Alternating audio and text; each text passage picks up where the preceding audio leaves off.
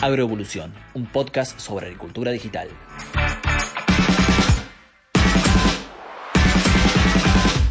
Hola, bienvenidos, ¿cómo andan? Bueno, espero que muy bien y más aún si le han dado play a este episodio que va a ser muy de avanzada. Yo soy Jeremías Drobot, trabajo en Filview y aquí comienza un nuevo capítulo de Agroevolución, que es este podcast que hemos creado para hablar de todo lo referido a la agricultura digital. Ya saludo a mi compañera de estos episodios, Cande Figoli. ¿Cómo estás? Eh, contanos a quién tenemos para hoy. Hola Jere, bueno, muy bien por suerte. Hoy vamos a estar charlando con un ingeniero agrónomo especializado en agricultura de precisión y CEO de Glimax, una empresa ubicada en la localidad de General Rivas, dedicada a la producción y al asesoramiento en adopción y adaptación de tecnologías de proceso y conocimiento para el agro. Hola Julián, ¿cómo estás? Gracias por sumarte. Hola, Cande. Muchas gracias por la invitación. Hola, Jeremías. Un gusto.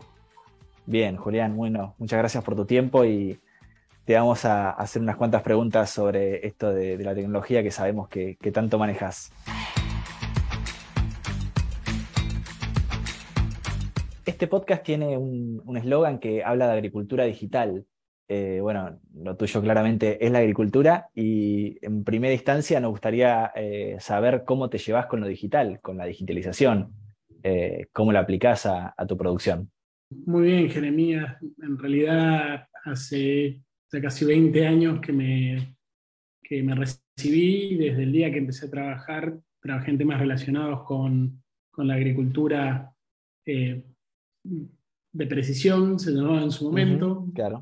pasó por una evolución de agricultura eh, por ambiente, después se llamó agricultura, hoy se llama agricultura digital, están asociadas las ACTECH, y bueno, en realidad creo que son todas definiciones que tratan de ayudar a enmarcar un poquito mejor eh, los alcances de eh, un nuevo, una nueva etapa o un nuevo proceso de la agricultura. Y la verdad que yo trabajo en esto desde hace 20 años, tratando de incorporar tecnologías y tratando de ayudar a que otros incorporen tecnología. Así que me llevo bastante bien, me resulta relativamente fácil incorporar tecnologías de procesos y digitales, eh, porque me gusta, pero también eh, entiendo que eh, me es fácil encontrarle el valor, encontrarle la novia, dónde sacarle valor a cada, a cada tecnología y eso, bueno, lo he llevado en la producción propia y también con, con nuestros asesorados y, clientes para ayudarlos a que ellos obtengan eh, esos beneficios. Y ahí es donde está el desafío más grande, ayudar a que otros eh, vean lo, mismo y puedan obtener resultados. Bien, ya hablaremos de, herramientas específicas, pero en líneas generales eh, y, y, desde hace 20 años, como decís vos, eh, ¿cuáles fueron aquellos valores o aquellas respuestas que identificaste que, te abrieron la cabeza y dijiste, bueno, esto eh, voy a empezarlo a usar en serio porque va por acá? Eh, ¿qué, cuáles fueron los primeros resultados que, te enamoraron, digamos, de, la agricultura de precisión, como decís vos, que, se llamaba antes? Bueno, desde el primer día, mi primer trabajo fue tratar de hacer mapas de rendimiento o lograr mapas de rendimiento de las campañas. En su momento para control de cosecha en la empresa en la que trabajaba, pero también para una mejora y un ajuste agronómico de, los procesos. Y los mapas de rendimiento ya nos mostraban desde esa época la existencia de variabilidad de resultados y por ende de variabilidad de ingresos. con un lote teníamos capaz que zonas con el doble de ingresos entre una zona y otra, y con los mismos gastos. Entonces, claramente eso fue el disparador para empezar a entender, sin necesidad de por ahí haber hecho en ese momento eh, el mejor mapa de margen bruto, de resultado económico, de rentabilidad o de respuesta económica. Er, era fácil entenderlo mirando que en un lugar había un rendimiento y en otro otro. Y cuando eso además era consistente en el tiempo, ya eh, era algo que había que tomar alguna decisión. A priori notaste que había eh, cosas que ajustar y, estas tecnologías te la estaban cantando de una forma más clara, digamos. Totalmente. lo primero que nos permitieron ver las tecnologías es, es el diagnóstico, es entender que había diferencias.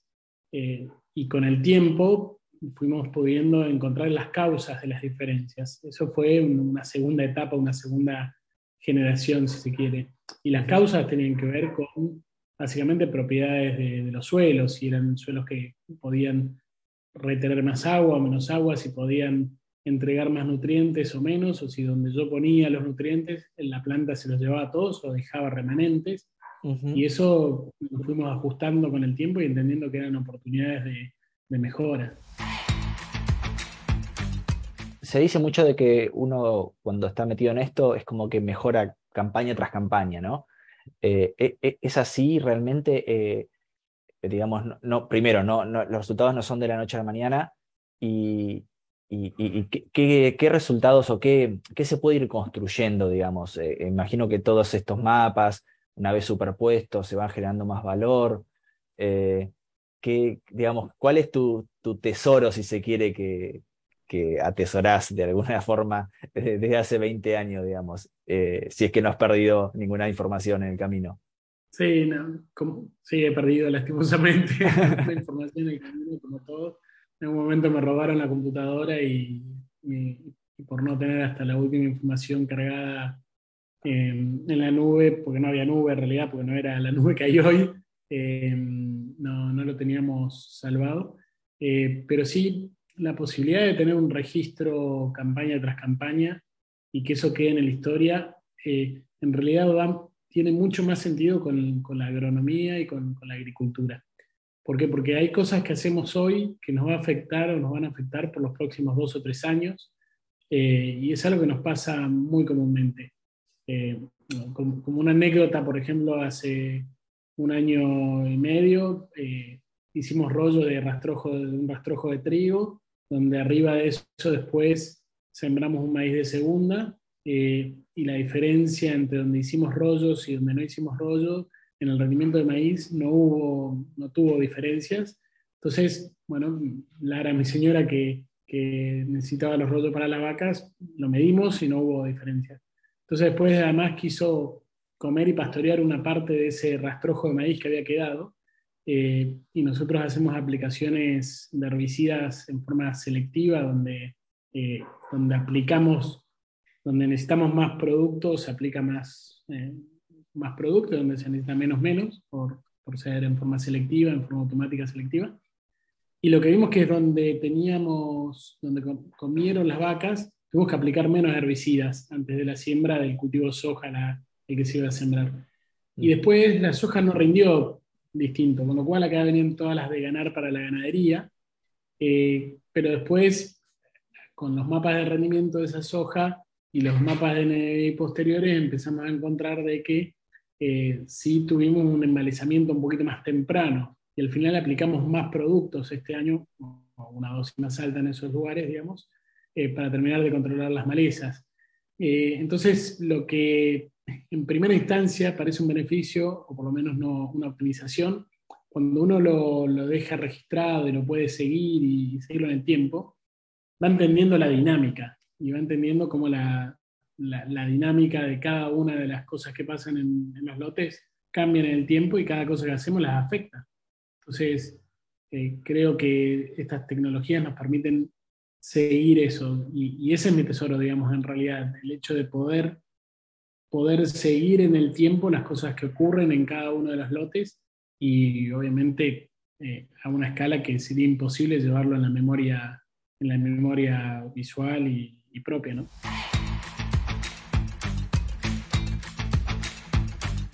Julián, eh, ¿querés contarnos qué es Glimax y, a, bueno, y a qué se dedican? Eh, sí, Glimax es una empresa que tiene dos patas, una de producción y una de tecnología la pata de producción somos productores agropecuarios y contratistas. Eh, somos contratistas high-tech porque tenemos eh, toda la, cosecha con monitor de rendimiento, la siembra con eh, dosis variable, la siembra de gruesa con motores eléctricos en la sembradora, corte surco por surco, bueno, fertilización a variable, pulverización selectiva, tenemos como todo el paquete y eso lo usamos tanto en la producción propia como, como contratistas en las zonas en las que estamos. Y tenemos una pata de tecnología en la que acompañamos a empresas, a productores, con nuestra experiencia y conocimiento en la implementación de tecnología, para nosotros implementar no es solamente que, se, que la tecnología la adquiera el productor, sino que es que la adquiera, la use y la use en función de sus posibilidades y, de, posibilidades de obtención de resultados. Eh, para cada uno, cada tecnología, para cada productor puede ofrecer a veces distintas cosas y queremos que cada uno lo, aproveche al máximo. Genial. ¿Y, cómo fue que llegaste a ver esa necesidad de decir, bueno, eh, yo como productor puedo ayudar a otros productores a incorporar estas nuevas tecnologías? O sea, ¿en qué momento te diste cuenta que faltaba ese rol en el agro? Bueno, en realidad durante muchos años eh, trabajé impulsando tecnologías como los de mapeo de electroconductividad de suelo, los muestreos intensivos de suelo, eh, la misma la pulverización selectiva, la dosis variable de nitrógeno con sensores, siempre muy enfocado en que entendía la tecnología y entendía dónde se podía optimizar y utilizar. Y, y siempre me encontré con la barrera de que los productores no todos las incorporaban o la veían igual que yo. Y no era un problema de la tecnología, que la tecnología funcionara o no. Tenía mucho más que ver con entender que cada productor eh, en una empresa, en su empresa o como unipersonal, bueno, está en un momento dado, en un, en un estado dado y, y, que tiene una cultura específica. Cada productor es, es distinto en ese sentido. Y tiene una tríada específica que le da valor a la tecnología. La tecnología en sí no tiene valor. Lo que tiene valor, donde tenemos valor es de la conjunción entre los recursos humanos, la tecnología y el campo en, la que se, produce. Por ejemplo, los mapeos de electroconductividad en suelos muy arenosos del oeste de, Buenos Aires eh, pegan muy bien y son, son una fuente de información muy válida para hacer dosis variable de semilla. Si lo usan los recursos humanos correspondientes, bueno, ahí vamos a obtener un valor real de ese mapeo, de esos mapas de, electroconductividad. Es esa tríada la que necesitamos que en realidad eh, obtenga el valor de la tecnología. Por solo comprarla y tenerla no, no es suficiente. Y bueno, cuando entendimos eso como usuarios y entendimos eso eh, como, como, prestadores de, de, asistencia, incorporar tecnología a otros, eh, es como que se fue dando todo mucho más natural y, y, sobre todo ayudamos y vemos los resultados con los productores eh, en corto y mediano plazo, dependiendo de la tecnología. Buenísimo. ¿Y, qué datos puedes mencionar o, o, crees que llegaron junto con la agricultura digital o la agricultura de precisión, y que antes no los teníamos en el campo y ahora tal vez modificaron incluso la forma de producir. ¿Tenés algún ejemplo o, así, datos así que, concisos o concretos? Mira, creo yo que han ocurrido algunas cosas o cambios radicales en los últimos 20 años. Eh, no, no, ha, no ha habido eh, tecnologías disruptivas, cosas que hayan cambiado realmente el status quo de las decisiones que tomamos. Eh, porque es muy difícil en una industria que tiene más de 10.000 años de desarrollo, que, es la agricultura. Sin embargo, sí creo que la conjunción de las tecnologías y las posibilidades de ir eh, utilizándolas una sobre otra eh, hacen que este, esta suma de tecnología o estaqueo de tecnologías empiecen a brindarnos cada vez más resultados. Te, voy a dar el ejemplo de, por ejemplo, el, maíz, donde cuando eh, hoy en día podemos mapear los nutrientes del suelo y, es uno de los más exigentes en niveles de fósforo, por ejemplo, nivelar fósforo para un lote de maíz eh, tiene muy buenos resultados y muy buenos resultados económicos y, de rendimiento. Seguido a eso, y en forma independiente, porque los mapas no necesariamente son iguales, la, la aplicación variable de semilla de maíz eh, nos da muy buenos resultados, sobre todo con, nosotros tenemos tasas de resultado positivo, o sea, tasas de, de, quick wins que le llamamos, o de, eh, de ganancias respecto a la dosis fija de un 75 a 80% en maíz, o sea que el 80%, 75-80% de los casos donde nosotros trabajamos, siempre la variable le gana a la, a la dosis fija, y principalmente de la mano de mejores rindes y menores costos de semilla. Ahorrando semilla logramos mejores rendimientos. Eh, y esa es como una, una constante en esos resultados. Y a donde aplicamos una cantidad diferencial de semilla de maíz, siempre podemos acompañarla con una dosis de nitrógeno acorde. Con lo cual, fíjate que ahí te hablo de tres eh, prácticas básicas que las hacemos hace más de 20 años, como fertilización fosforada, nitrogenada, más allá, y, la, y la siembra de semilla, más, más allá de lo que damos con el resto de los nutrientes y micronutrientes. Y, tienen, se van sumando y van teniendo resultados por, por poder optimizar cada una de esas decisiones a través de entender de que en los lotes existe variabilidad y siempre existe variabilidad. Lo único que, que a veces no la vemos o no, no podemos medir por la escala, pero en el planta planta existe variabilidad segura. Julián, eh, bueno, sos un referente claramente en, esta materia eh, y, me gustaría ah, que me, abordes un poco el tema este de, lo que es la transferencia de, conocimiento tecnológico.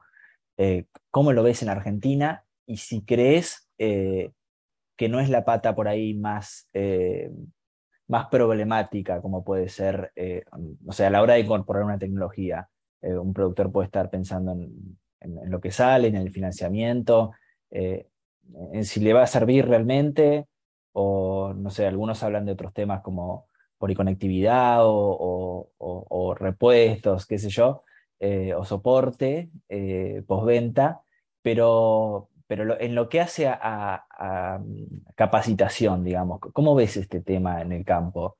Eh, ¿Lo ves como, como una limitante o, estamos bien parados?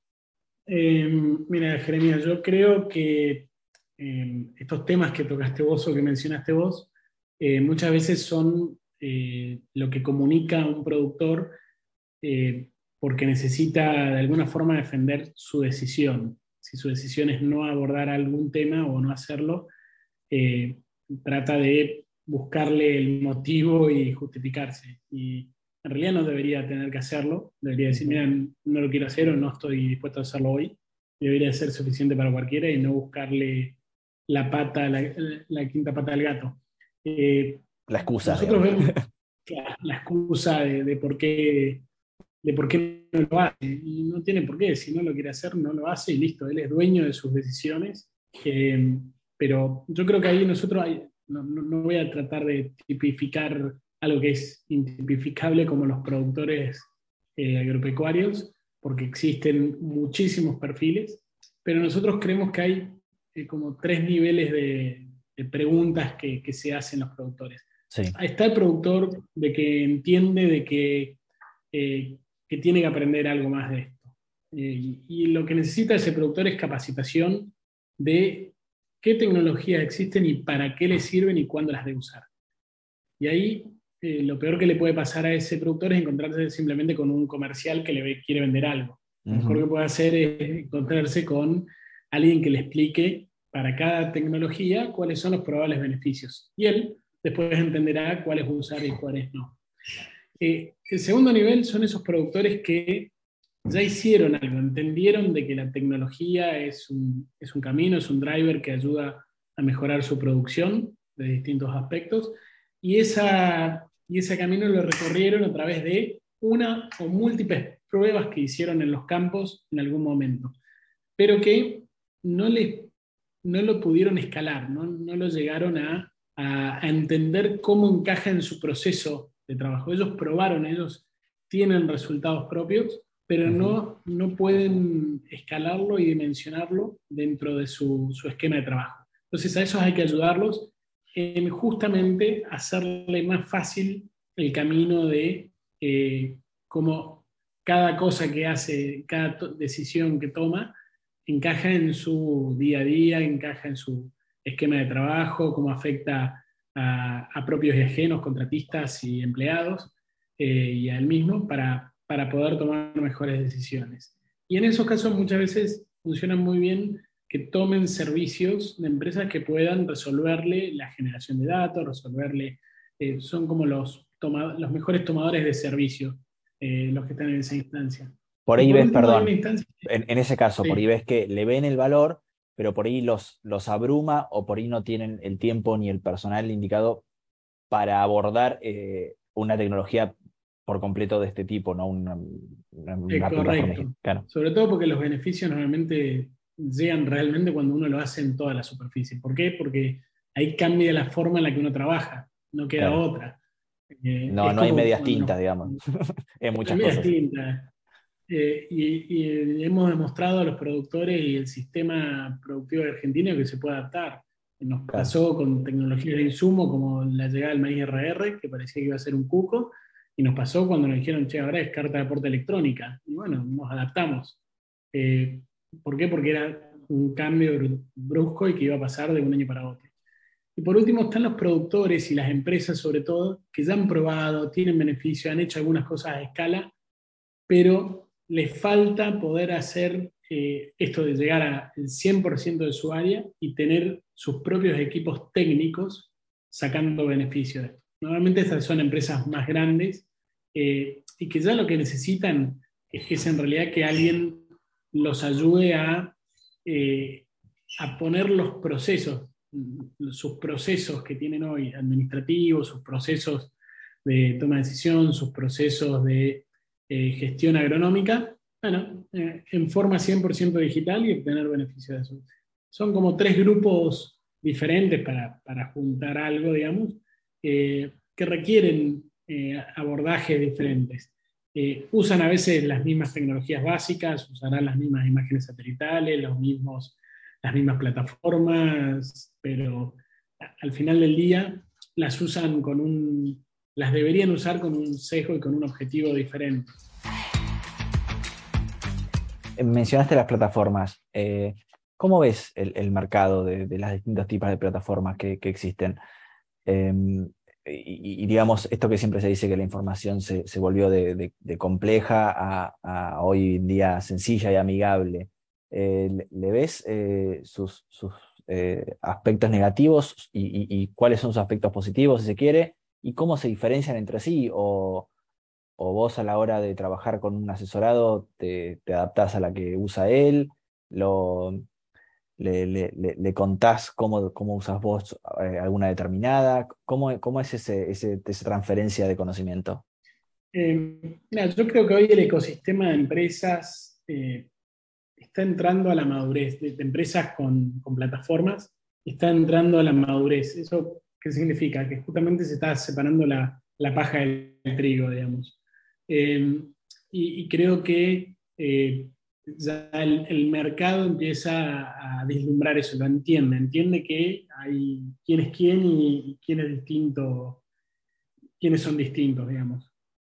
Sobre todo eh, porque hubo un momento donde había mucha, mucha startup y mucha bullosidad sobre esto y que había soluciones que se vendían como, eh, como muy absolutas y que todo se resolvía muy fácil desde, desde una app, desde una aplicación eh, y bueno, y la agricultura es compleja, no es sencilla, lastimosamente. ¿Celebrás un poco de alguna forma este, esta decantación de, soluciones, digamos, que, se ha dado? Sí, por supuesto, sobre todo porque yo, esto yo lo vi hace varios años en alguna de las recorridas por Estados Unidos, donde había ya un inmenso número de soluciones, pero al final, eh, al final se iban integrando. Eh, con las API, con, con, las posibilidades de que uno tenga un solo usuario y la información cargada en tres lugares.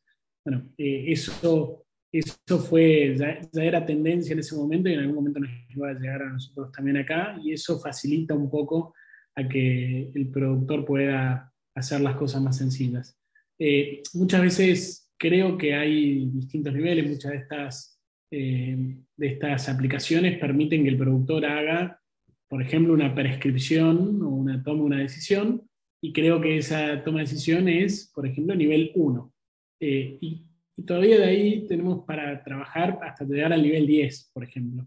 Entonces, eh, es esa, si, podemos, si, si, estas plataformas, si el mismo Filio, Auraban, John Deere, Affinity, eh, llamemos a todas, digamos, las, que más, las que más se usan, permiten obviamente elevar el estándar, elevar la base de conocimiento, que todos puedan entender que hacer una prescripción es hacer un mapa, que después va a la sembradora, que eso ejecuta, después tengo un, mapa de resultados y eso lo puedo usar en la base para analizar mis resultados con, los rendimientos, genial. Y eso tiene distintos niveles después. Eh, pero también esto llega en un momento donde hoy, no, hoy tenemos el máximo número de máquinas conectadas y con capacidad de ocio variable, el mayor número que hemos tenido en la historia. Y, y ese número va a ir siendo cada vez mayor mañana, pasado y cada día va a haber más. Con lo cual también hay una posibilidad de toda esa información y prescripciones que se generan de que se utilicen. Eh, a, tal punto que nosotros como productores y muchos de nuestros clientes hoy son 100% digitales, desde, el monitoreo de las, eh, de las malezas y de las plagas y enfermedades, pero desde el monitoreo de las malezas en el barbecho, la aplicación de herbicidas durante ese momento, la siembra, eh, las fertilizaciones, las refertilizaciones, el seguimiento de los cultivos, la aplicación de fungicidas e insecticidas, o sea, el cuidado de las plantas, hoy queda, podemos dejar todo registrado, y no solo la tarea, sino también las condiciones climáticas con las que lo hicimos, eh, las condiciones agronómicas de, de, las plantas y el estatus de las plantas en cada uno de esos momentos. Y esa información hoy nos, tiene beneficios, de distinto, de distinto tipo, ambiental, operativo, agronómico, económico, optimizaciones que podemos buscar por todos lados. Entonces, eh, claro que celebro que haya cada vez más, más digitalización. Creo que, que son una fuente, digamos, para, para nivelar eh, y creo que de ahí todavía tenemos que trabajar para seguir avanzando eh, y llegar de prescripción nivel 1 a nivel 10, seguimiento definitivo de nivel 1 a nivel 10 y, y así para todo el mundo, ¿no? Bueno, tenemos que, medio que ir cerrando y, te quiero hacer una última que siempre hacemos sobre el futuro, ¿no? Y mencionaste varias herramientas eh, que, que usás como, como prescripciones, eh, como también aplicaciones selectivas. Eh, ¿Hay algunas que, digamos, te gustaría que se masifiquen o universalicen un poco más? y, o, te gustaría que de alguna forma existe una solución para un problema que estás teniendo que, le veas que, pueda crecer, eh, digamos, eh, divagando hacia a futuro. ¿Cómo, ¿Cómo, te gustaría que, que, sean las herramientas y que estén integradas hoy eh, de cara al futuro? Mira, yo creo que venimos de una producción agrícola intensiva en, el pasado, familiar, donde la gente se hacía cargo de sus alimentos. Eso evolucionó y fuimos a una agricultura mucho más industrializada, donde eh, en realidad hacemos lo mismo en todos lados, por más de que se lo merezca o no se lo merezca esa hectárea o esa planta o lo que fuere, digamos, nos pasaba con las pulverizaciones o, el, arar los suelos. Eh, y eso fue una etapa y hoy estamos optimizando y volviendo para atrás.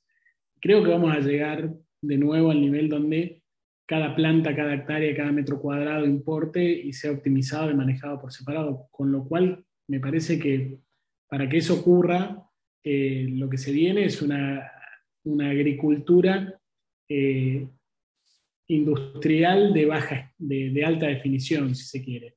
Eh, esto sería con muchísimo automatismo seguro, y lo que va a crecer seguramente en el futuro es la robotización y la posibilidad de hacer realmente una industria hacia el abierto, ya sea con robots autónomos, con robots en enjambre, con eh, puentes tipo impresora 3D, con, con, cabezales que un cabezal siembra, otro pulveriza, otro eh, riega, y, donde optimicemos el uso del metro cuadrado, porque bueno, eh, no podemos parar el crecimiento poblacional y tenemos que seguir produciendo alimentos para, para, toda, para toda la gente que, que, está hoy en el mundo y la que va a venir. Y creo que la única forma es maximizar el resultado de rendimientos por cada metro cuadrado en forma mucho más industrial, autónoma.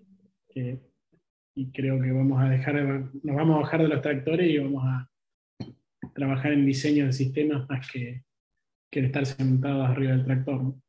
Un sistema más intensivo, digamos, pero sin descuidar o, atendiendo todavía más factores eh, ambientales y sustentables.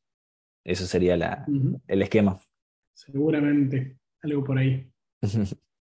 Bueno, Julián, eh, interesantísima la charla y desde ya te, agradecemos tu tiempo, que sé que es contado.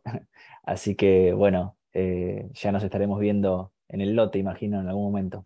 Bueno, dale, muchísimas gracias por la invitación, que mía, Cande, eh, y un placer haber compartido con ustedes. Bien.